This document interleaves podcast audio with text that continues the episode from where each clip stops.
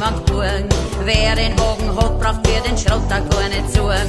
Und heute hab ich's eilig, ich bin schon so spät dran. Ich setz mich hinter Steuer und mein Auto springt ab. A Wunder, a Wunder, es ist a wunderschön. Ja,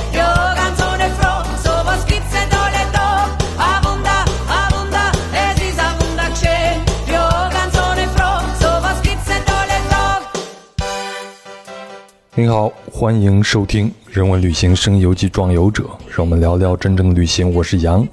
您刚才听到的那首歌曲呢，是用奥地利方言演唱的，叫做《一个奇迹》啊。那今天我们的节目就跟奥地利有关，也跟一个奇迹有关。首先是上期节目啊，就是我们村儿在阿尔卑斯山聊奥地利乡村故事的，还挺受欢迎，留言很多。那再一点呢，估计最近大家也都关注了奥运会。那您是否注意到女子公路自行车比赛的金牌得主是一个奥地利女孩呢？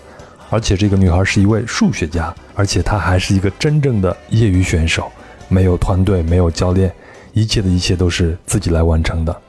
那这也是奥地利自1896年以来的第一枚自行车奥运会金牌，那这就是一个奇迹。好，那这样的一个奇迹就是本期节目的灵感来源。我们将从这位奥运会选手漫谈到奥地利乡村人的体育运动日常，比如说到了周末，很多人都会去骑自行车呀、徒步呀，进行一些户外运动啊。当然还有奥地利的全民运动滑雪等等等等。而且呢，这些活动似乎已经成为了日常的一部分。那我们的分享人瑶瑶也在这些运动中受益，让自己的身体和心态都有了变化。那作为一个前体育媒体人呢，我个人的观点是，这就是奥林匹克运动会的名言，也就是重在参与的最好的体现，也是体育之于生活的迁移价值的最好的体现。啊，我觉得呀，这比指风大赛才去凑热闹和单纯的去数这个奖牌数要有价值的多了。好了，闲话少说，咱们就开始吧。另外啊，就在我和瑶瑶约定的录制时间之前，他家里突然闯进了一头牛，咱们就从这儿开始聊起。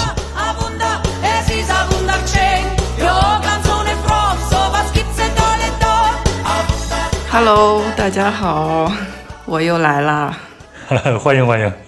哎，瑶瑶，我们先聊一下，就是啊，刚才发生的一件事儿，就是在我们录音之前呢，然后瑶瑶家里边突然就闯进了一只牛，它是怎么闯进去的呀？它就自己一个，就一头牛，它并不是跟呃整其他的那些牛在一起，我也不知道为什么它自己跑出来了。然后我就落单了是吗？嗯落单了，它是一头小牛，就小牛犊，然后它就从我家那个电网下面给钻进来了。我看到那个它的背还触到电网了，但是它是它呃电网上是有电的嘛，我们一直都给它通电的，就是为了让它不进来，但是它还是进来了。那个电它好像不在乎，初生牛犊不怕电网。所以它就是跑到你们家的草地上吃草是吗？哎，对他先他进来之后先转悠了一圈，就是先 熟悉一下环境，然后就悠哉悠哉的他就停下了，然后吃吃草什么的。我家那个邻居还进来，嗯，想把他就是引出去，给他喂点食啊什么的，给他引出去，但是他也不理睬。嗯、后来我们就给他主人。嗯、打电话了，就说赶紧把你的牛给弄出去。哎，你怎么知道这个牛是他家的呢？啊，这个他这是邻居他，他们知道，其实这整个一大块地方就只属于一个人，就只属于一个家庭。我家拉这个电网，就是因为我那个下面那个邻居跟那个农夫，呃，反正关系不太好，吵架了吧。然后那个农夫就 就说，呃，今年他就把要把牛放在我们这一块儿。呃，他也不管了，以前他都放在下面的，然后所以说我们才拉了一个电网。这边这个农夫他们用邻居的话就说，呃，不能沟通，他们有自己的逻辑，其实就属于山大王之类的 农场主，就我们所说的地主吧。明白。他们就属于地主，他觉得整个山就是他的。不过还好，他他们对我们还是比较友好的，然后马上过来把 这头小牛给给弄出去了。嗯，我看你给我发的视频也是说，先要拿一点食物引诱它，然后再拿个绳子把它给套起来，对吧？对对，它还挺倔的。刚一开始第一次还被它跑掉了，嗯、又安抚了一下，然后后来还是最终还是制服他了。然后怎么把他拉走呢？就是直接给他牵回家吗？没有，他们开了那个车过来，车后面有一个就是，嗯，一个小车，就只装牛的那个那个小车，小拖车是吧？小拖车，呃，整个它是有有呃封闭的，有一个棚子，其实就跟感觉跟那个拉马的车是差不多的。不知道你们见过没有？就是如果说把就是就马场，他把嗯带着马，如果长途旅行的话，它后面会有一个那种封闭的那个车子。哎，你说到这个拉马的车，我就想起来我在澳大利亚旅行的时候，然后很远，我开一辆车，看到前头有一辆车，但是前头看那个车是个卡车，因为太远了。然后我就看见那个车的那个驾驶座的那个位置，怎么有那么妖娆的一个女士呢？一边开车在一边甩着自己的长发，然后我就特别想去看一下这位女士到底有多漂亮，有多妩媚啊！一边开车一边甩自己的长发，然后我就加了一脚油门，使劲开，使劲开，终于赶到了，发现哦，原来那是一辆拉马的拉马的车，然后那个驾驶位置是一个马正在甩自己的尾巴。呃，迷到了吧？迷到了，迷到了，真的是迷到了。所以你说大家有没有见过拉玛的车？我相信大多数人应该是没有见过的。好，咱们聊了一个小插曲啊，然后就进入正题，聊一聊刚才咱们说到的啊，奥地利女子公路自行车赛的金牌得主，也就是奥地利的选手安娜·基森霍夫的故事。你先给大家大概介绍一下她吧。好，嗯，这次安娜安娜 Kissenhofer，我就这样叫她了。好你中文叫什么？伊森霍夫。基森霍夫，我就叫她安娜好了。好了安娜赢了之后，简直是我们都不能相信，因为她真是爆了一个大冷门。我刚开始的时候是觉得是那个荷兰的选手赢了，嗯，荷兰还是河南呀？荷兰 荷兰说清楚，荷兰的选手 又靠我老家。又又被你占便宜了，因为他那个荷兰的选手，他冲过终点线的时候，就那种那种表情、那种手势，就是那，就是感觉自己是呃获得冠军了之后的那种双手撑开的，然后欢呼嘛，我们都以为是他呃得金牌了，结果后来他在跟他那个教练拥抱的时候。他的助手跟他说，那个安娜已经冲过终点线了，她在一分钟之前就已经就已经到达终点了。然后他那个呃荷兰的选手就非常惊讶啊，安娜谁是安娜？结果后来那个大屏幕一出，是奥地利的选手安娜 Kissenhofer。我先问一下，在奥地利，呃，就是这届奥运会的热度高吗？大家都会去很关注啊、去看这样的比赛吗？夏季奥运会其实一直都没有冬季奥运会关注度那么高，在奥地利。啊、理解理解。嗯，他们运动员其实不太擅长夏季奥运会，但是他每每年还都会，嗯，就是组组织一个小团队，然后呃去参加奥运会。嗯，今年人还不少，我看看起来比往年还多。然后现在肯定是热度上来了嘛，对，在在安娜夺金之后，然后大家都非常兴奋，因为这块金牌是呃就是自行车公路赛一八九六年以来第一块金牌，就是以前从来没有想过，就是他会得金牌。对的，嗯，而且最让人大跌眼镜的是，他还是个业余选手，就他不是专业的，他没有跟任何自行车专业车队签合同啊什么的，计划啊什么的，他做的那个练习，做的自己训练的什么饮食计划啊，一切都是他他自己做的。我看到的资料是说，这个安娜啊、原本是在维也纳技术大学，他拿到了一个数学本科学位，然后又在英国的剑桥大学得到了一个硕士学位，然后又在加泰罗尼亚理工大学，也就是在西班牙啊，就拿到了一个应用数学的博士学位。那现在是在瑞士的洛桑联邦理工学院做数学博士后的研究员。没错，我觉得他就是一路开挂的一个数学天才。对对对，而且我看到他前头你也说了，他是没有专业团队，没有教练，也没有这个饮食营养，包括装备、训练计划，这些都是他自己来制定的。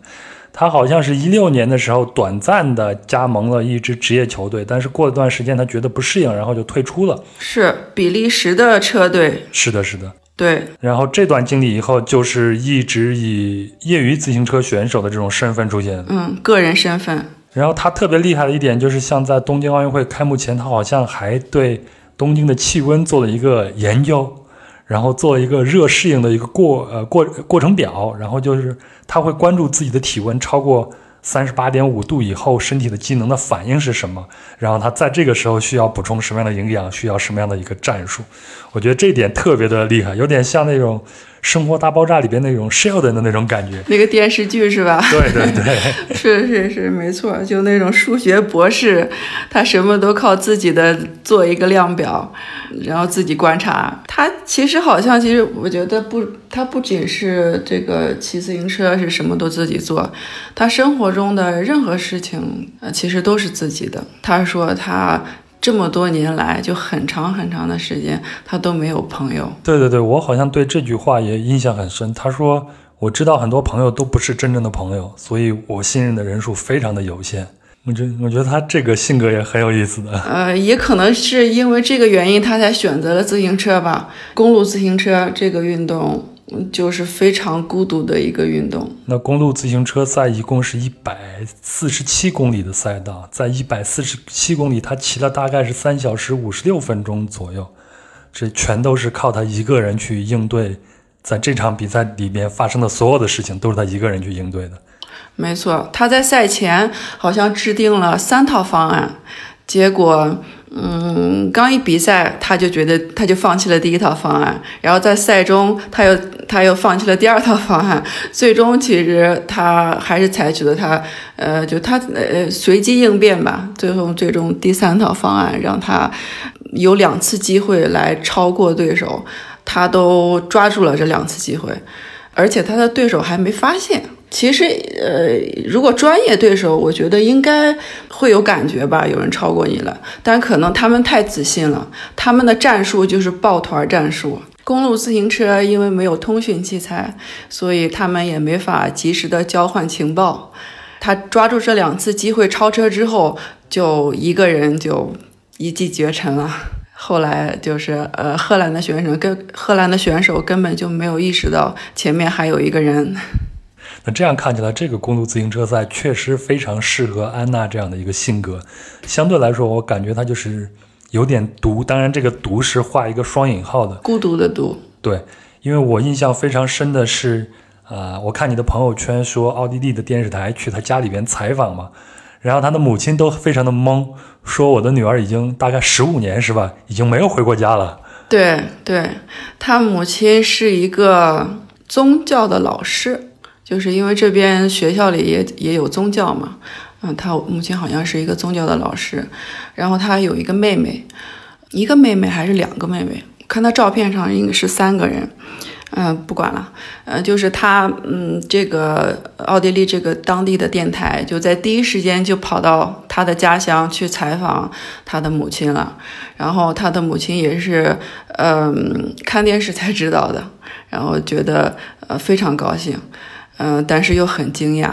然后他说：“这个安娜，呃，从小就非常，嗯，就是她专注一项事情就干到底。但是后来那个主持人就问他，听说那市长还会给他，呃，有一个欢迎会啊。等他回来的时候，他母亲还说：啊，那周三我还要去做疗养呢。”嗯，我也我我不知道市场市长会不会有这个啊那个欢迎会，我感觉可能不会吧，可能他还没有意识到奥运会金牌到底对奥地利意味着什么。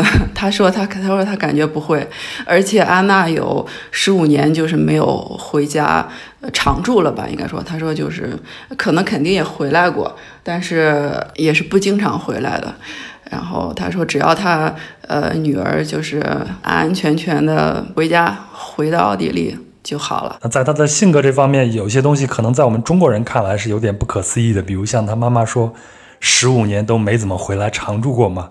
哎，我想问一下，你会感觉到奥地利人他和家庭的关系是非常紧密的那种吗？还是我们传说中的在西方世界人和人之间关系相对来说是冷漠的呢？嗯，怎么说呢？我自己的感觉啊，我感觉是就是在这边的人，他们对社会的体系依赖程度是高于家庭的。嗯，就家庭它是情感的联系，如果你跟家庭成员情感上关系比较好的话，那联系就比较紧密。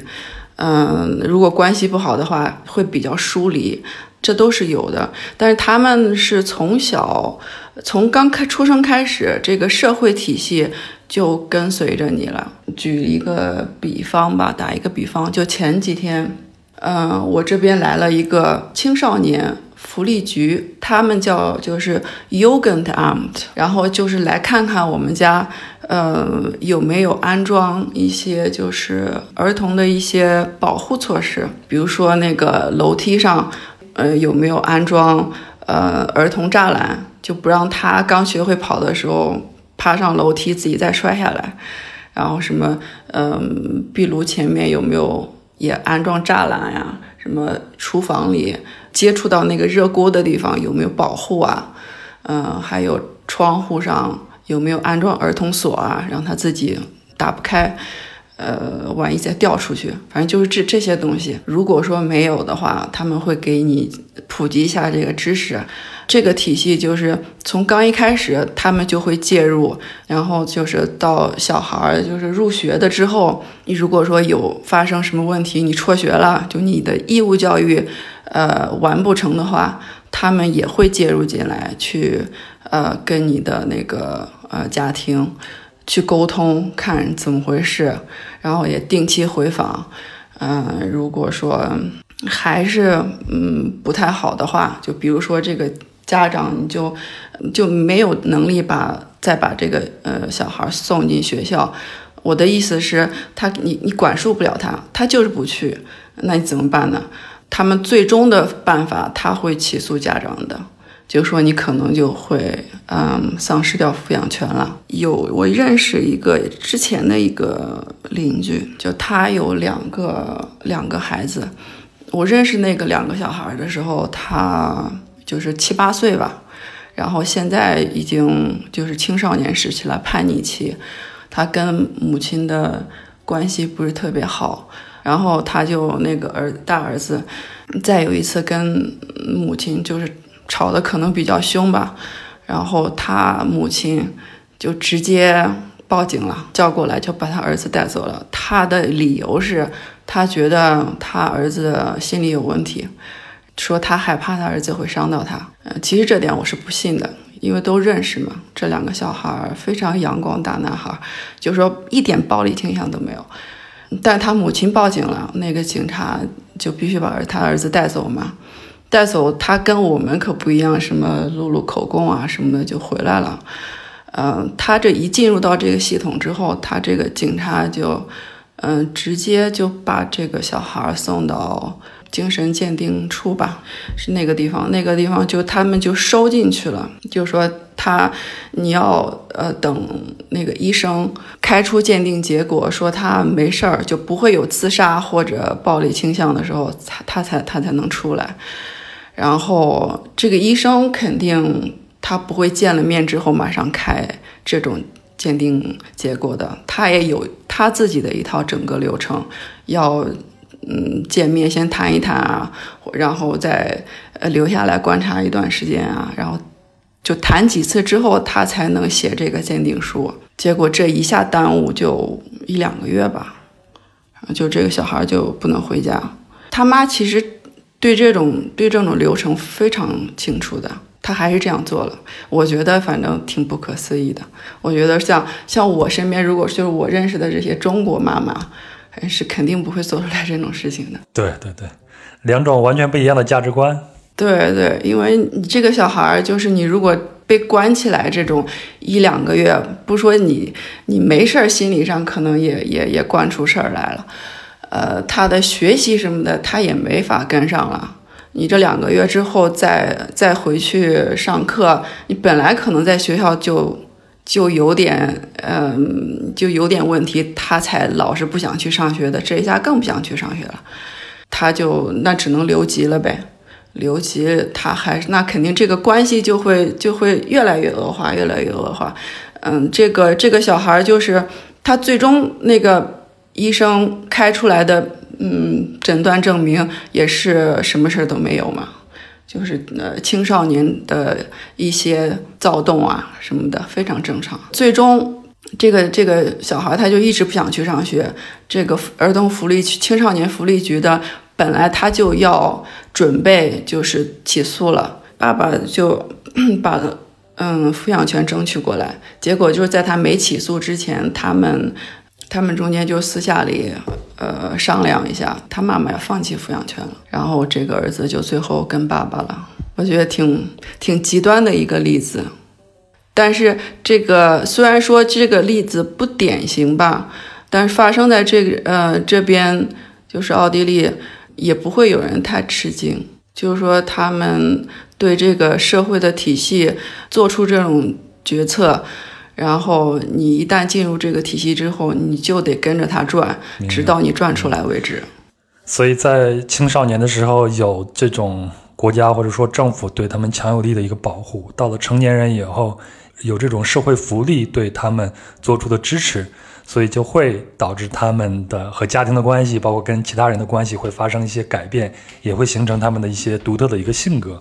我是这样理解的。嗯，我感觉是比较有边界感吧。嗯，我个人的感觉是都挺以自我为中心的。我还有有过一次，就是 我问我的那个朋友，我说我们。呃，就是中国有一个非常典型的问题啊，就是母亲和伴侣掉在河里，你救哪个？然后，然后他就是想都没想，他说，他就说，那肯定救伴侣了。他说，母亲，嗯，都已经很老了嘛，就是他，他母亲都八十多岁了。他说，他他的一生已经，呃，已经经历过了，而且快过完了。然后，我的伴侣还要呃跟我呃有很长一段路要走呢。我说你这个说法，呃，放在我们国家就要被乱棍打死了。对，因为首先就是不孝嘛。嗯，对。然后他他又说，那但是如果说是我的孩子跟伴侣掉到水里，那我肯定先救孩子。就说，呃，伴侣支持的时间肯定会长一点嘛。你都成人了，那孩子他掉进水里，他也没有自救的办法。我说你这个这话说的还像个人，之前说的有点像 AI 了，有点像机器人的那种 那种呃冷漠的算法。对你刚才说奥地利的政府有这么强有力的青少年保护计划。我就觉得他们已经完成了，就是他们的政府已经完成了从公共丈夫到，呃，公共父亲的这样一个角色的一个转变了。对他们这个孩子，其实就感觉就是孩子他不属于家庭，孩子是属于国家的，属于社会的。对，属于社 属属于社会的，没错。好，咱们前头聊了这些，然后咱们回到咱们最初想聊那个主题上啊。那自行车在奥地利是一个非常流行的一个运动吗？没错，自行车在我们这边很普遍。嗯，因为我们这边是山区，就公路自行车，它的这些自行车手都喜都喜欢骑山路。虽然说我们这个坡还不是特，因为我们这个坡不是特别陡，所以他骑的时候还是比较呃比较舒适的。嗯，我跟乌力也经常骑自行车，但我们买的是个电车。你乌力他不喜欢，不大喜欢，就是耐力运动。你要让他时间长了骑那种自行车，他也不愿意骑。而且，而且他还就是我们现在就是带着两个宝宝嘛，他后面还带个拖车。如果说嗯没有那个没有那个电车，他就上山其实很难的。骑电车真的是非常爽。在上坡的时候，就不是特别陡的坡，上坡的时候，呃，能骑到三十公里时，一点都不不累。我我就说我们是把这个自行车的运动变成伪运动了，虽然看起来是骑自行车。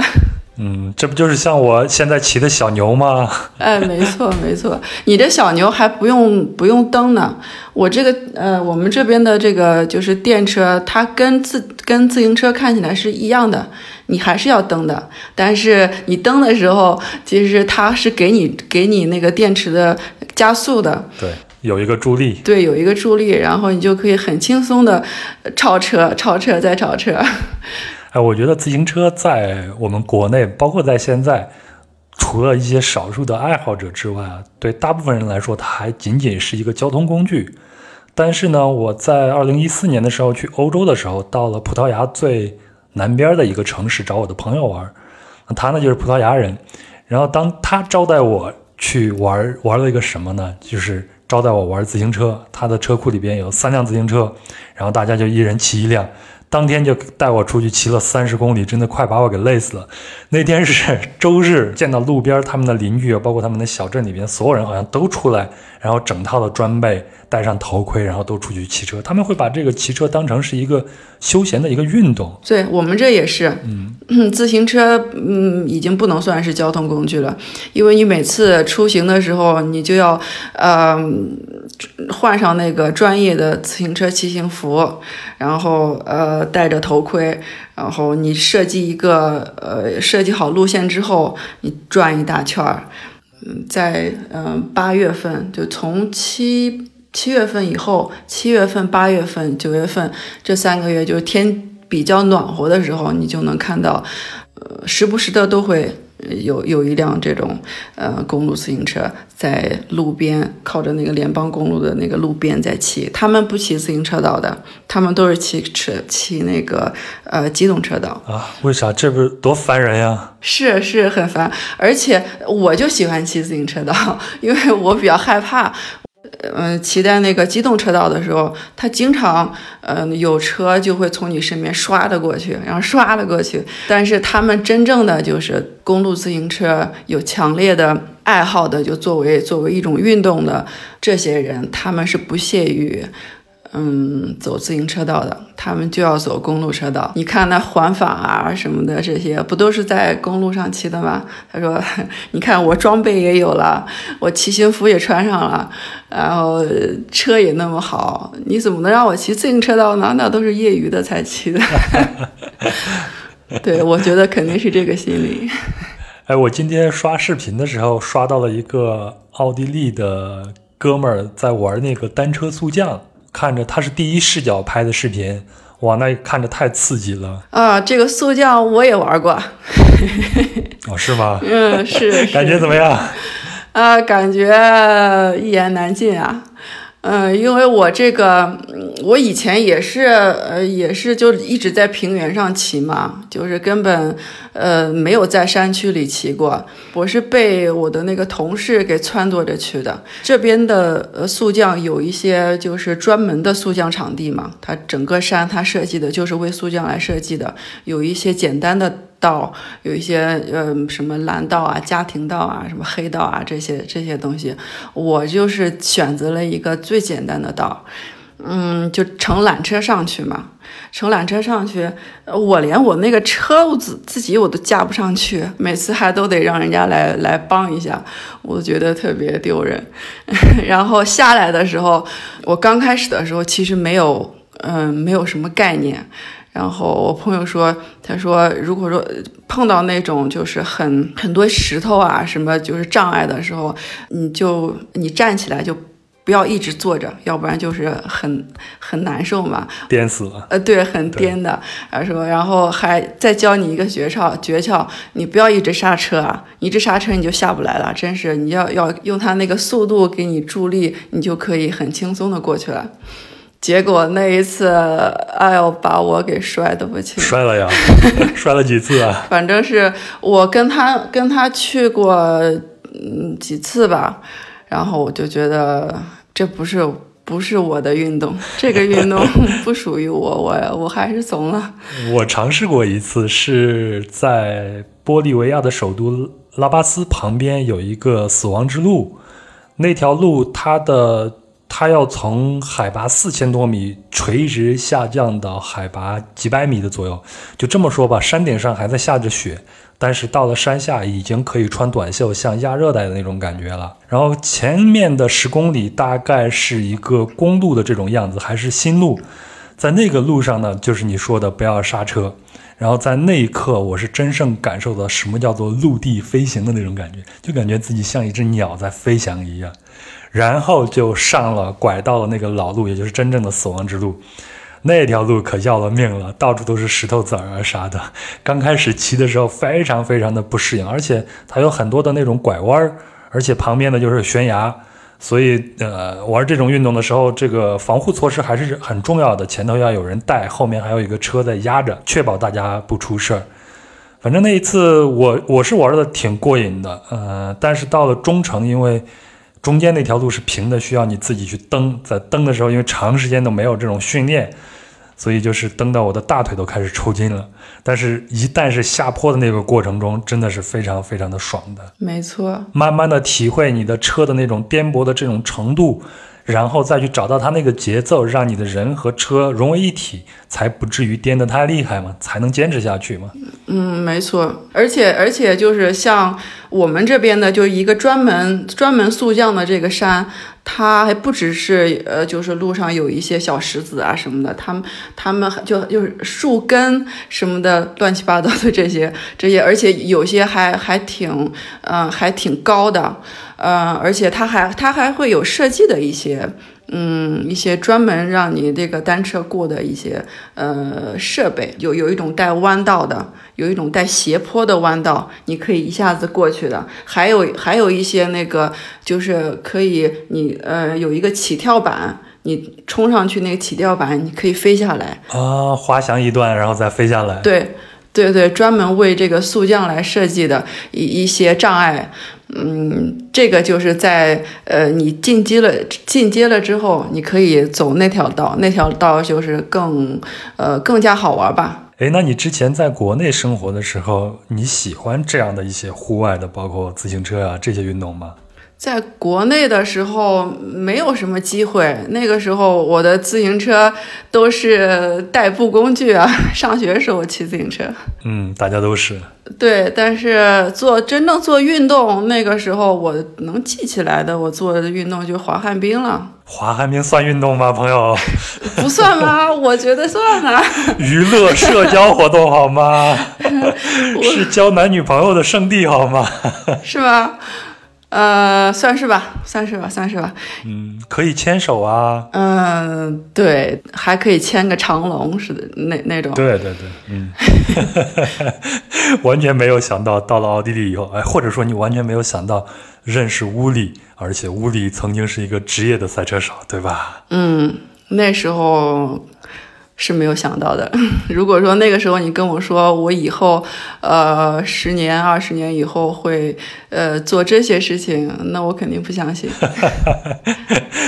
讲讲乌里乌里是怎么走上这条路的呢？赛车是吧？对对。嗯，他他第一辆车其实是他爸爸的，他非常喜欢。他在他自己就是学会这个摩托车之后，好像那个时候是十七八岁吧。呃，作为一个就是像嗯摩托车世家世家这样的，呃，开始骑摩托车经历的这些这些小孩来说，呃，十七八岁已经是很很大的年龄了。他们一般都是在什么九岁十岁就已经骑那种很小的摩托车，在赛道上就开始就为小孩呃设计的那种赛道，他就开始骑了。然后乌力是从公路上来开始骑的，就他爸爸应该是自己学的吧，这个我也不太清楚，因为 他赛车的那一段时间，那十年我还不认识他呢，我错过了，错过了他的职业生涯，没错，半职业吧，算是。他，他也他不他也不是全职业的，就是说他有自己的自己的工作，然后他跑的那个他赛事也都是欧洲的赛事，呃，自己用汽车拉着。呃，拉着摩托车到达的这些地方，他能去的都去了，然后他的成绩还挺挺不错的，后来还还得到一个什么当地的那个叫什么车的公司的赞助吧。嗯，也不太多。其实绝大多数刚开始，绝大多数都自己，呃，自己搞的，要自己花钱，自己什么油费啊、车费啊，呃，那个什么换轮胎啊，乱七八糟，还有修车也是自己。反正他他是呃真真的是自己喜欢这个运动，呃，还当时那个时候他有一个好朋友，也是跟他一起参赛的，不是乌力赢就是他赢，就断断续续这十年间吧，二十岁到三十岁，呃，他们就呃经常就是一起参赛。完了之后，现在 他这个朋友就在呃这个职业赛道上越走越远。然后他完了之后，呃，还是回归他的本职工作了。就说这十年，嗯，可能他觉得就是呃经历过了，玩够了，玩够了。先说说这个屋里有没有教你啊？没有。所以你是一直是。扮演坐摩托车的那个角色，从来不是骑摩托车的是吗？我是副驾。我刚开始的时候，其实我也非常喜欢摩托车，就是我一看我就一直喜呃喜欢，就是就这种这种在车上的感觉。我们也一起就是出去过，出去跑山啊什么的，非常喜欢。我也提过想学呀什么的。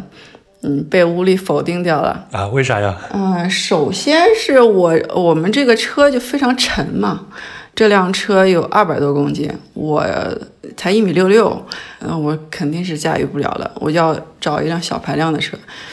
嗯，小排量的车我们在这边市面上的速度上又骑不来，跟他一起，如果说我们骑两辆车的话，那我肯定也跟不上他。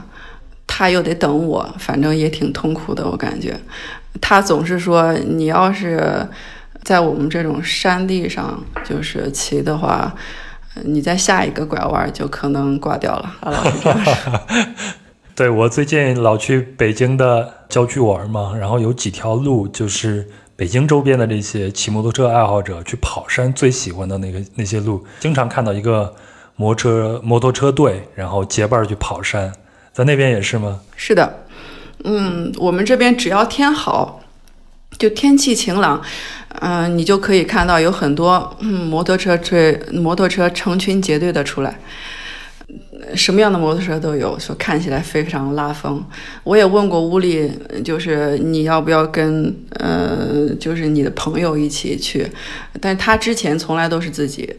他说他也也他也跟过朋友一起去组队去到哪哪哪去跑山，但是对他来说太痛苦了。他如果说自己在在在前面走吧，然后他就一骑绝尘了。然后如果说他他在后面，他也不能一直老在前面吧。他如果在后面跟着的话，他自己就非常痛苦。哎，吴迪到底骑得有多快啊？你坐他的车，你的感受是什么样子的呀？嗯，他速度当然是在我我没有跟他上过赛道啊。嗯，上赛道的车，它最高时速能到三百多。哇！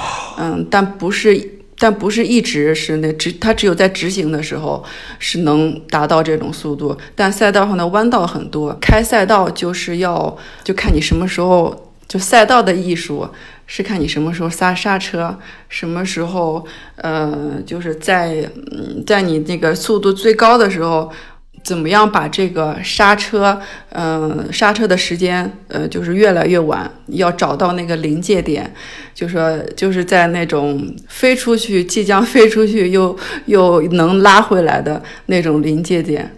来开弯道，一般情况下就是超车都是在这个时候来超的。我我们在一起开的时候都是在公路上开，公路上开还是要还是要遵守交通规则的，就是说它限速是多少，我们就开多少，嗯，最多嗯多开一个十公里吧。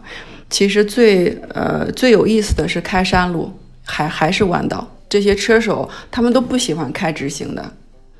嗯，他们喜欢的就是就是就是弯道上的这个感觉，压弯的那一个过程，对吧？对对对对，所以他这个就是嗯，极速并不是他们追求的，极速是车追求的。我们经常就是跑意大利边界，跟瑞士边界，这有好多山，弯道都不一样嘛。我们经常就是刚开始的时候还呃开玩笑，就是说我我坐副驾的时候，坐坐后面的时候，什么时候在弯道上来一个就是双膝着地，就他的膝盖和我的膝盖着地，一起触触地是吧？对对，一起触地。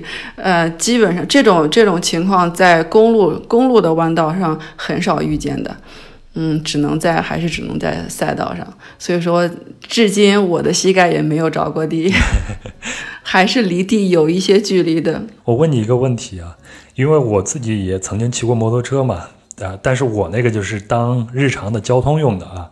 如果你后面坐一个人的时候，我会特意的叮嘱他一下，就是你一定要相信我，你不要在后面根据你自己的判断，比如说你有点惊吓了，你就想。脚着地呀，或者是做一些其他动作，这样整个车的这个重心会变，对吧？你坐屋里的车的时候，你会全心全意的相信他吗？会，我觉得我还是一个比较合格的副驾的，可能是因为我，嗯，对他的这个骑行的技术，我觉得就是百分之百相信吧。只要是我坐在他后面的时候，呃，我其实是很放松的。然后他对我的评价是，就是我就像一个被固定的很好的行李啊！你看他这种直男说话多不好听，他完全应该说你就像是我身体的一部分嘛。哎，对对对，他怎么没这么说呢？我之所以有这样的感慨，是因为前两天，是因为我前两天骑小牛的时候带着我女朋友，然后我就跟他说：“你要相信我，完全相信我，抱紧我就好了。”然后我女朋友说：“你看看，你以前从来没有跟我说过让我抱紧你，让我相信你，只有在骑车的时候你才会这样说。”你太会了，你太会了。就我其实，呃，我们嗯不经常开开在高速上嘛，但是时不时的也会也会有在呃高速上骑的那个呃时候。有一次，我就感觉有一段很长的、很长的路，好像一百多、一百公里左右吧，它都在高速上，就一直是直行的。我就在后面，就双手抓在那个抓着后面的车，他开的可能有一一百八左右吧。他们这边的速度限速，嗯，是一百三。哇！对车，嗯，对机动车，就是你开个基本上一百四就不会被罚。低于一百八就只会罚款，不会被扣驾扣驾照，然后他就基本上就是在这个速度上开，嗯，完了之后就我就一直看着那个地面上就是画的那个嗯白线嘛，时间长了我就困了，然后我就眼皮打架，就会有几秒钟真的会睡着，睡着之后然后就一激灵，然后。醒过来，我想，我刚才睡着了吗？我的手还在抓着吗？我别再到时候再掉下来。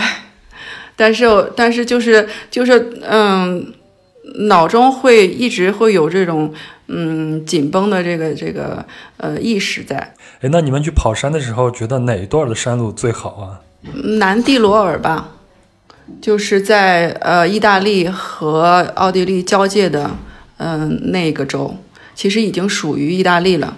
那边的嗯山峰比较多，路况也比较比较好。哎，那你们进入到其他的国家的时候，会遇到他们当地的这些交通警察呀什么的这些人吗？一般不会，但是呃，就是屋里以前一个人的时候，经常也经常被警察拦下来。嗯，就是奥地利的警察他都是这样。那奥地利的警察他比较。怎么说呢？他们就爱藏在一个很隐蔽的地方，然后拿着那个枪，嗯，去测你的速度哈。对对对，嗯，所以说，嗯，他经常，他有时候就呃看不见警察的时候，他们就会嗯把你拦下来。有时候这个警察他他会开着车，就是开着那个不是警车的车，来就抓这个超速的。这些车辆。这是钓鱼执法吗？可以这样说吧。但是这边他们就经常会这样做，而且每个人都知道，嗯、警察是有这种车的，就是只要是嗯、呃被这种车抓抓到了，你根本就注意不到他什么时候会过来，呃，他们就直接警灯一闪，嗯你就是接受罚款吧。嗯，所以说，嗯，我这一点觉得，其实意大利的警察倒是挺放松的。呃，之前呃有一次就是挺挺搞笑的，我们这边下我们这边下雪下雨下大雨，然后呃早上就是屋里开着车出来，呃他觉得这种天气肯定警察一般警察是不会出来的，警察都是在风和日丽的时候才出来。呃，然后他就在呃经过一个村子的时候，车速也没有怎么降，反正就是过去了。可能也不也不是穿过村子的时候，就是在估计也是在限速七十的时候吧，他可能开了一百这样子的，然后结果前面就被警察拦下来了。呃，他把车窗摇下来的时候，那个警察当时还说：“哼，你以为我今天不会来是吧？”嗯，然后说，嗯，吴丽说，没错，我觉得你今天肯定不会来，今天，但是你来了，嗯，算我倒霉。但是，呃，在他有一次在意大利的时候，他骑摩托车，嗯，也是过了一个小一个一个小村子，车速还比较快，然后前面突然间出现一个警察，嗯、他就觉得，哎呦，完了，我这个速度驾照肯定没了。那个警察把他拦下来之后，然后还给他打招呼说：“我就想告诉你一声，前面在修路，你还是绕道行驶吧。”就让他走了。所以说，意大利的意大利的警察其实挺，呃，挺松的，挺放松的，然后就不像那个奥地利的警察那么，呃，严格执法吧，死板啊！对，那么死板。好，那咱再聊一聊啊、滑雪啊。其实上期咱们已经稍微的聊了一点滑雪，但是并没有聊到你是怎么学的，学会的滑雪。你以前在国内的时候就就玩吗？没有，在国内的时候，嗯，好像那个时候还我们国内东北还没有滑雪场呢，滑雪场是近几年才兴起来的。我上海有一个室内滑雪场，我也我也没去玩过。我觉得那种人造雪，反正也不是特别特别舒服吧，哦我一直没有试过。嗯，我滑雪是来到欧洲之后才学的，就是乌力教给我的。那个时候我们嗯刚开始就尝试的就是单板，他说单板比双板要容易，而且还更酷。他说单板滑手你站在那儿手上拿着单板，就比双板滑手滑起来的时候酷。所以我们我们就选我就选择单板了。刚开始的时候，呃，我也领略不到他说的那个什么精髓，就他他老是跟我说，你要屁股朝前，你要屁股朝前。我就不听不懂什么意思，什么叫屁股朝前呢？后来我就我没办法，我就找那个找那个 YouTube 上的那视频，我在就用中文的视频，嗯、我才知道他的意思其实是让我重心朝前。嗯，我就跟他说：“你重心跟我说重心朝前不就完了吗？什么屁股朝前，真真是屁股决定脑袋。”呃，后来就就慢慢就是自己学会了。呃，刚开始的时候速度也滑不上来，学的时候之前还是在下奥地利州住的，那那边没有什么山，我们一年也滑不了几次。后来再搬到嗯萨尔斯堡这边，山多了。呃，那个时候，嗯、下了班就可以滑，就说每个星每个星期周末的时候没事儿就可以去滑雪。那个时候技术就肉眼可见的提高了。我最终就是有一次就在 我们下午嘛，就是呃吃完饭之后，再 再喝了一杯那个呃 schnapps，就是他这个嗯奥地利的白酒，喝完之后。给我给我了勇气和助力，结果我就画出了我的梦幻速度。哎，酒壮怂人胆嘛。没错，等我停下来之后，那个屋里说：“嗯，这个速度可以你得站稳了，千万别摔，摔了就肯定进医院了。哎，所以在那边你们滑雪的时候，那个陡峭度是很大的，是吧？呃，有不一样的，就是你在那个蓝道上就比较平缓一点，就可以。蓝道就属于家庭道，然后你稍微陡一点的就是红道，到最后就是我跟吴丽到最后，嗯，就只滑黑道，黑道就是非常陡了，而且我们只在早上滑。就是在它还没有人滑的时候，嗯，它整个每天晚上他们都会修嘛，把那个呃滑道再重新给压一遍。就是你早上在它的就是第一辆缆车就开始运营的时候，你跑上去，那个时候整个这个滑道就还没有任何滑出来的印记，你就可以滑你自己的印记了。我们都是在在早上就滑两圈，然后再下来。嗯。所以这是一个小小的一个诀窍，我们要早上去滑第一道。嗯，特别是在下了新雪的时候，就比如说前一天晚上下了非常大的雪，呃，滑单板就很舒服了。第二天，呃，你如果嗯很早的时候去上上山，嗯，滑它那个道，它就是山上它已经不能再修了，那个新雪就可能有二三十厘米那么厚嘛。还没有人还没有人滑的时候，你就可以滑那个新雪，然后新雪你就你的板其实就陷在二十二十厘米呃下面，然后从山上呃下来，速度不会太快，但是非常爽，你就真是跟嗯雪上冲浪一样，就是那种感觉。那个时候，其实你可以把屁股往后移 就说重心、重心、重心往后一点，要不然它可能会陷在雪里。如果雪太厚的话，哎，那我去瑞士玩的时候，你看瑞士有一个称呼叫做“千湖之国”嘛，因为它在阿尔卑斯山里边，然后山上的雪水会流到下面，就变成了一个一个的湖。奥地利有这么多的湖吗？如果有湖的话，他们是不是也有很多水上的这些运动？有啊。我觉得千湖之国不是不是奥地利吗？什么时候到瑞士了？其实大家说千湖之国是说瑞士的呀，可能就是奥地利这个宣传没做到位呀。那我们百湖之国吧。对，这边这个湖有非常多，而且水质都非常好。嗯，如果说夏天的话，就是。嗯，气温在三十度左右的时候，嗯，其实在湖里游泳是非常舒服的，也可以做一些其他的水上运动，比如说就是水上摩托啊，然后嗯，什么帆船啊，然后水上冲浪啊，这些都是可以，都都是可以玩的。就在萨尔斯堡这边这个湖。嗯，夏天嘛，没事儿干，也不能再滑雪了。然后就是吴丽就说：“那我们去帆船吧。”他有一个帆船的驾照，就可以租。我们就试了试，我还是副驾。那肯定啊，你连个驾照都没有。就所有的一切，其实还是还是屋里在做。就他是船长，嗯，我就打打下手。他让我系什么绳子，我就给他系上。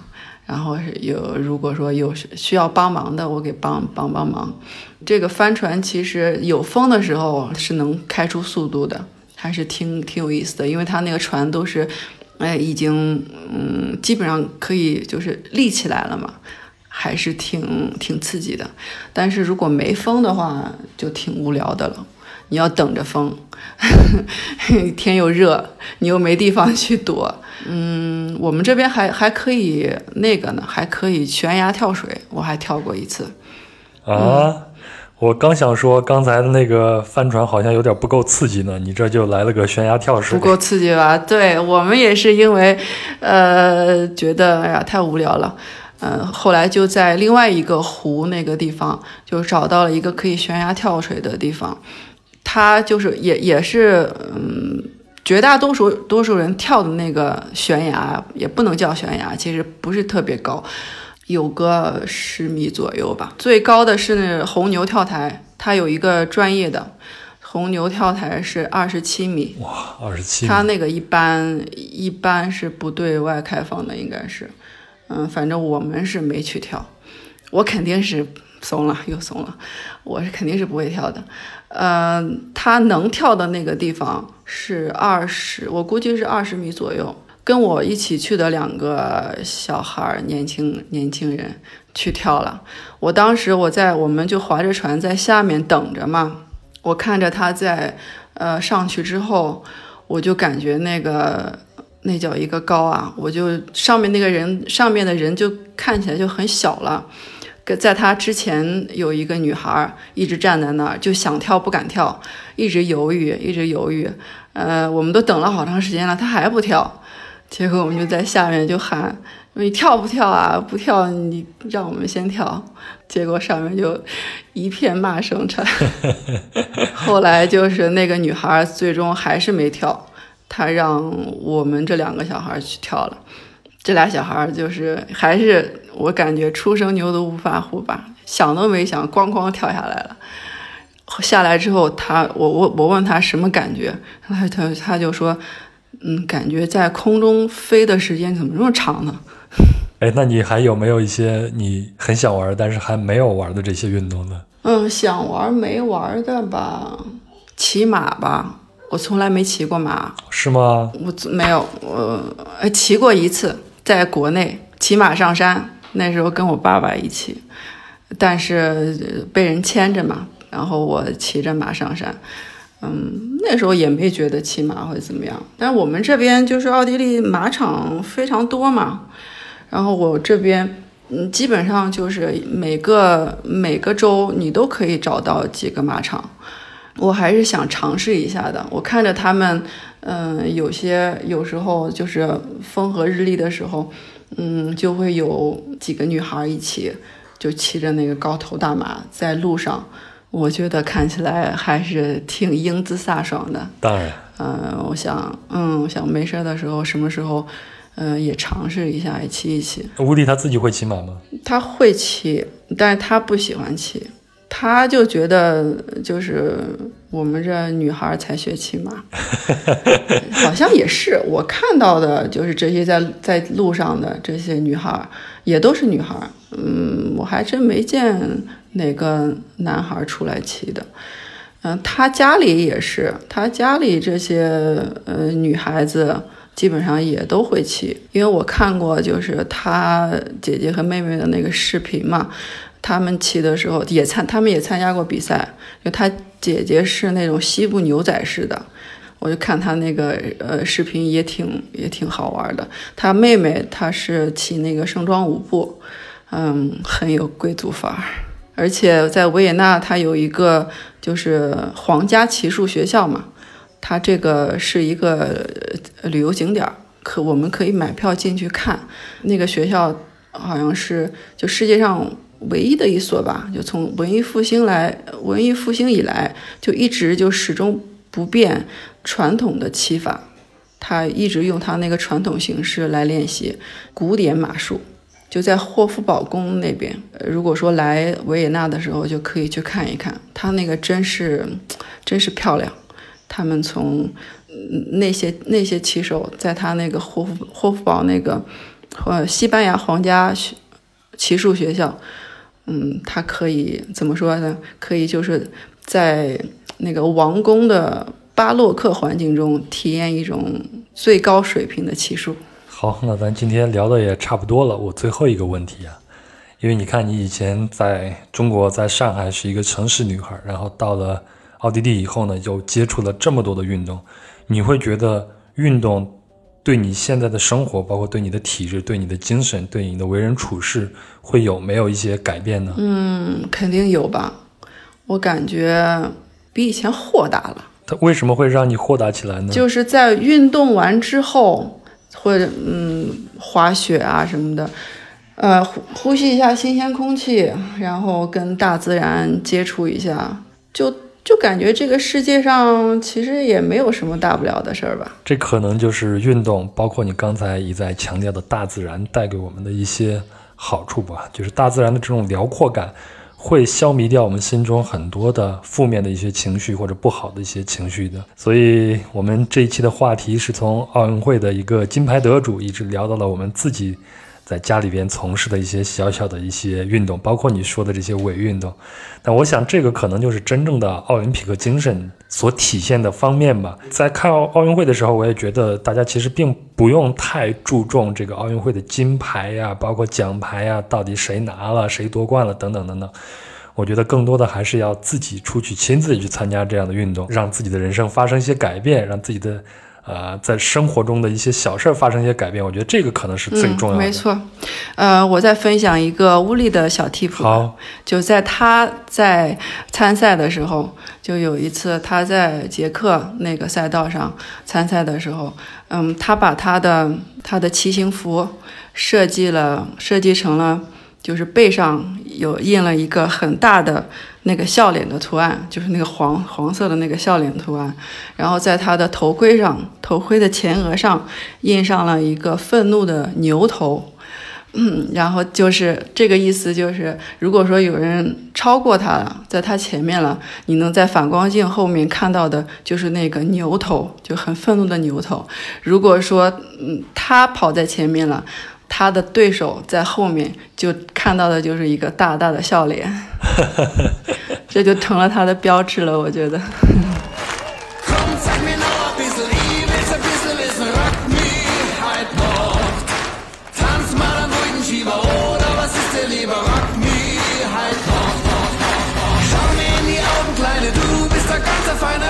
好了，以上就是本期节目的全部内容。非常感谢瑶瑶，也感谢您的陪伴和聆听。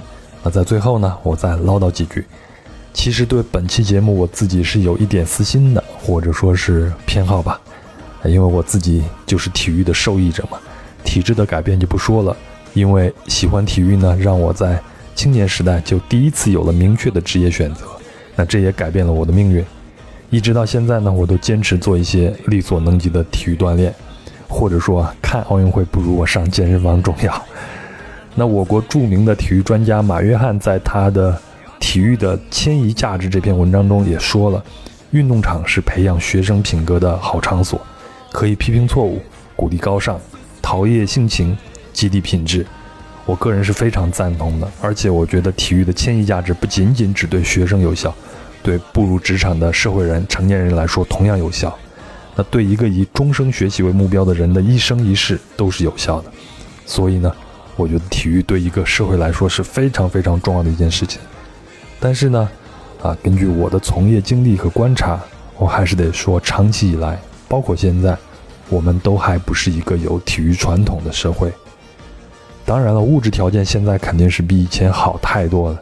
那局限呢，就局限在观念上，全民健身还只是一个目标，大多数人并没有这个意识和习惯。但是我也知道，观念的建立是需要很长很长一段时间的，所以呢，我只希望能够听到这期节目的朋友也能动起来，利用一下身边的健身场所，或者是像自行车呀，还有徒步啊这样的活动，那其实并不需要太多的成本，随时随地都可以进行的。那多亲近一下大自然，在运动中感受一下自己身体和心态的变化，这多棒啊！好，那就这样吧。如果你喜欢本期的节目，就请转发给身边的朋友，也欢迎您在评论区里边给我留言。